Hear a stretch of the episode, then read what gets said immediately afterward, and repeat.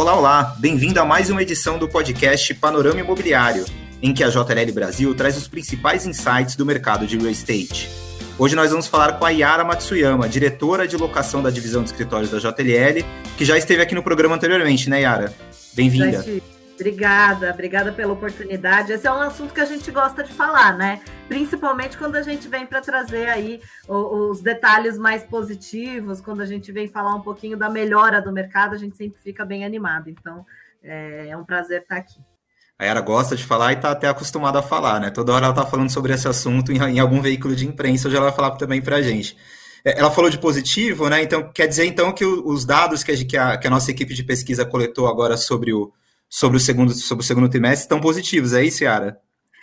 Olha, eles não estão 100% positivos e nós vamos falar um pouquinho disso, mas o, eu acho que o importante que a gente tem aqui é, é, poder observar que o conjunto e a análise que a gente traz sobre esses dados demonstram uma melhora do mercado, né? E trazem para a gente também uma perspectiva de melhora, o que é importante né, para o nosso segmento. Então, é, quando a gente começa a olhar, né, por exemplo, a taxa de vacância, a taxa de vacância subiu. Aí você vai me dizer, poxa, mas subiu, mas é positivo? Como assim? Não estou entendendo.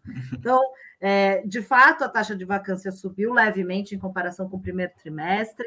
É, e isso se dá porque é, o, o, mercado é, houve aí a entrega né, de um novo edifício, de um né, novo estoque chegando na, na, na área. Então, uh, o Faria Lima Plaza foi o, o, edifício que foi entregue nesse trimestre, que acabou contribuindo para esse aumento da taxa de vacância. Contribuindo por quê? Porque não é ele sozinho que faz aumentar a taxa de vacância. A gente teve também, é, de maneira intensa, algumas devoluções ainda no trimestre, né? Então, essas devoluções também fizeram parte aí do, do, do conjunto né, de fatores que é, contribuíram para esse leve aumento da taxa de vacância. Tá? Então, tivemos a taxa de vacância aumentando levemente, é, mas eu acho que a boa notícia é que, em termos de absorção diária, é, a gente já observa uma absorção é, bruta 25% maior do que o que foi observado no final do ano de 2020. Né? Então, aqui a gente começa a ver sinais de que é, existe aí uma melhora chegando é, no nosso mercado. Né? É, esse, esse 25% é até um número chave, é que ele consta duas vezes aqui nas minhas anotações. A nossa taxa de vacância está em quase 25% aqui no mercado de São Paulo, porém a absorção bruta já está 25% maior do que no final, no final do ano passado, né? Como você comentou agora. É, o que, que, isso representa? O que, que, que traz de expectativa para o segundo semestre, para os próximos trimestres? O que, que esse número representa? Qual é o impacto disso? É, primeiro que esse número representa que o volume de locações foi 25% maior do que no final do ano, né? E aí, quando a gente pensa que é, geralmente, né, no final do ano a gente tem o volume mais intenso aí de locações, é, então, a gente atingiu aí 25% a mais agora no segundo trimestre. Então, é, isso demonstra que o nosso mercado está, de fato, reagindo à questão da pandemia e deve começar a, a, a sair aí, né, dessa, dessa, da inércia que foi em 2020. Então, a gente já viu um primeiro trimestre mais movimentado e um segundo trimestre ainda melhor do que o primeiro. Né?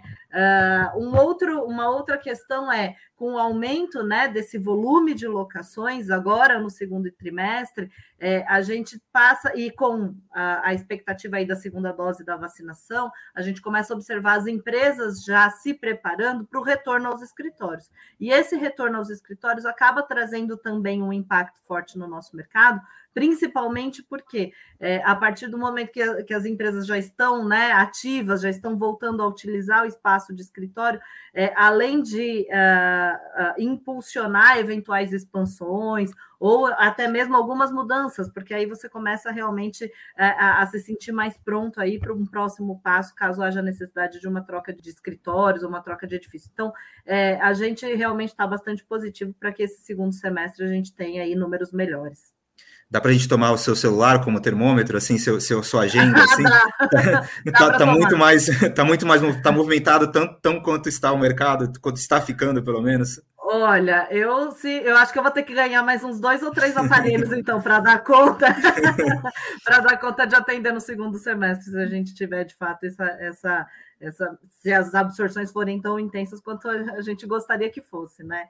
É, é fato que assim Claro que existe uma cautela é, na hora que a gente fala né, de processo de locação, de fechamento de negócios, né? A gente sabe que as empresas hoje elas estão é, tendo bastante cuidado na hora de fazer as análises, na hora de subir aí a, a aprovação é, é, do, de um projeto de mudança, porque justamente fazer planos é, nesse momento de mercado, né, em que ainda estamos vivendo uma questão de pandemia, é bastante delicado. E nós estamos falando de planos de cinco anos, de dez anos, né? Então, é, é natural que esse processo de locação leve mais tempo para se concluir, por conta né, da cautela que, que envolve, de, de todas as, as análises que precisam ser feitas, mas é um fato de que a necessidade existe e muitas empresas estavam aguardando um pouco o avançar uhum. dessa questão da vacinação para poder começar a, a se posicionar, para poder começar a ir em busca de alternativas. E aí a gente começa a ver que esse momento já está chegando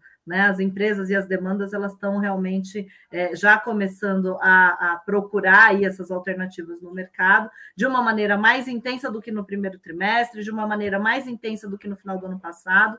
Então, por isso a gente tem essa, essa sensação mais positiva, é, principalmente com relação aí às movimentações que devem ocorrer no segundo semestre.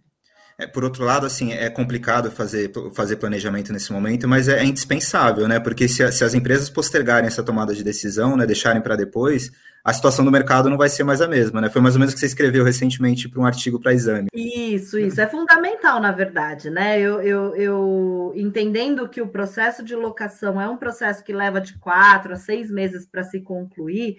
É, quando a gente tiver, de fato, o término da pandemia e todas as empresas passarem a buscar alguma alternativa ao mesmo tempo, é natural, pela lei da oferta e da procura, que a gente é, é, se depare aí com uma condição de mercado diferente, né? Então, é, aquilo que se puder antecipar e puder conduzir esse processo de locação de uma maneira mais tranquila, né? Analisando realmente todas as possibilidades, fazendo as contas que precisam ser feitas, fazendo as análises qualitativas que precisam ser feitas, é, você passa por esse processo de uma maneira tranquila e ao término da, da pandemia, ou assim que, que a, a necessidade de fato aumentar, a empresa já fica mais madura para essa tomada de decisão. Então, é, eu entendo que seja fundamental esse movimento se iniciando agora, principalmente porque daqui a pouco a gente começa a entrar naquele momento em que as empresas começam a preparar o budget de 2022. Uhum.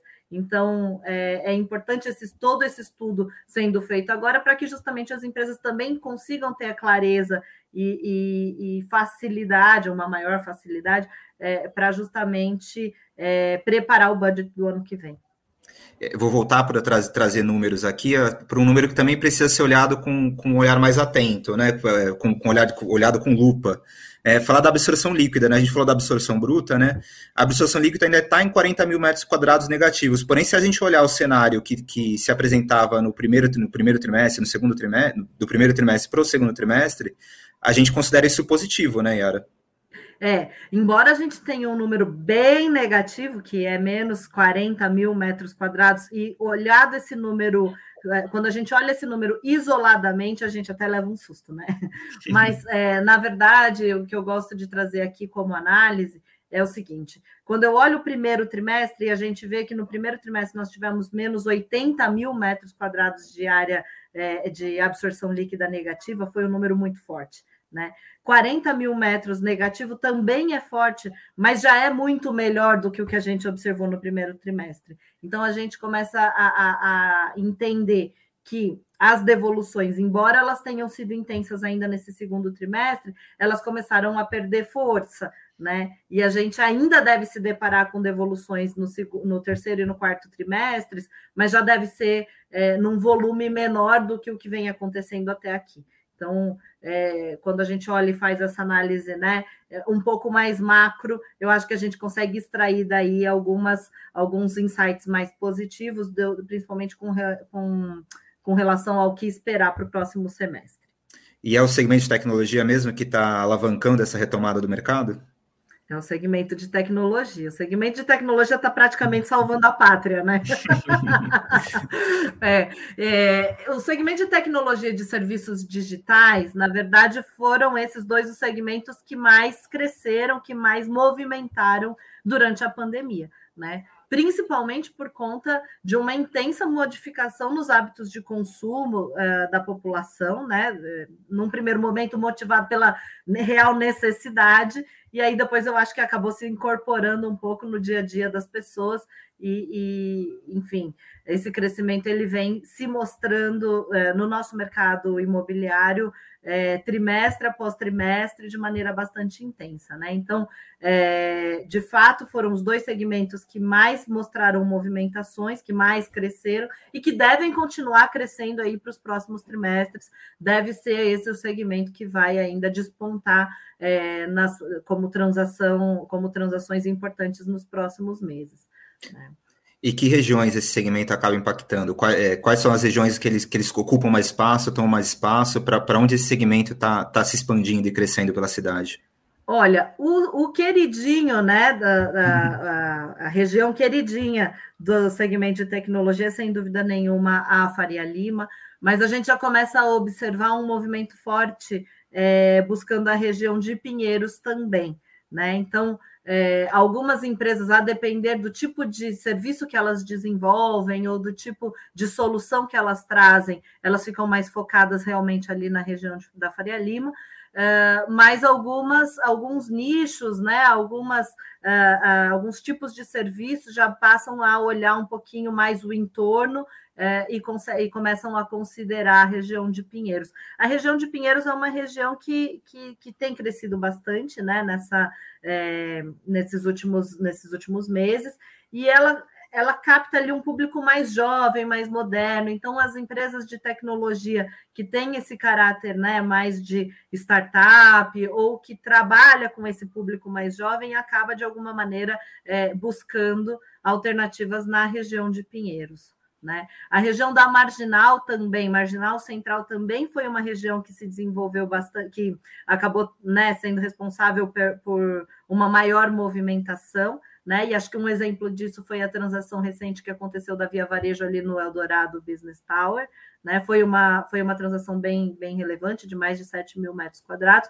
mais uma vez trazendo né, é, esse enfoque da, da, da tecnologia, do, né, da área de voltada para o varejo, mas de tecnologia. Então, uh, sem dúvida nenhuma, eu diria que assim, Faria Lima, Marginal e Pinheiro são as regiões que têm é, recebido maiores demandas desse segmento de tecnologia e serviços digitais. Bom, então expectativas muito positivas aí para o final do ano, né? No mercado imobiliário a gente sabe que os, o terceiro e quarto trimestre eles costumam ser mais movimentados mesmo, né? Pelo que você está falando agora com o avanço da vacinação, é, com esse crescimento da tecnologia, essa expansão, a tendência aí é a gente ter números melhores para comentar nos próximos podcasts, né, Yara? Ah, ainda, ainda melhores, né? Sim, eu espero voltar aqui em breve falando. Lembra que eu falei que o segundo, o terceiro trimestre, seria, o terceiro e o quarto trimestre seriam melhores? Então, estou aqui para voltar e confirmar isso. Vamos lá, vamos, vamos aguardar o próximo convite. Tá combinado. Em breve a gente volta a bater na sua porta aí para você vir, vir falar dos próximos números que a JLL lançar. Obrigado pela sua participação, viu, Yara? Eu que agradeço e é, vamos, né? Em breve estamos de volta aqui. E para você que nos acompanha até agora, se quiser mais detalhes sobre o mercado de escritórios de São Paulo, basta acessar o link que está na descrição deste programa e fazer o download do relatório Fastlook. Lá no site da JLL você vai encontrar ainda uma infinidade de outras pesquisas para se divertir. E se ainda não seguiu o nosso canal no Spotify, faça isso agora para ficar por dentro das próximas edições do Panorama Imobiliário. Um abraço e até a próxima!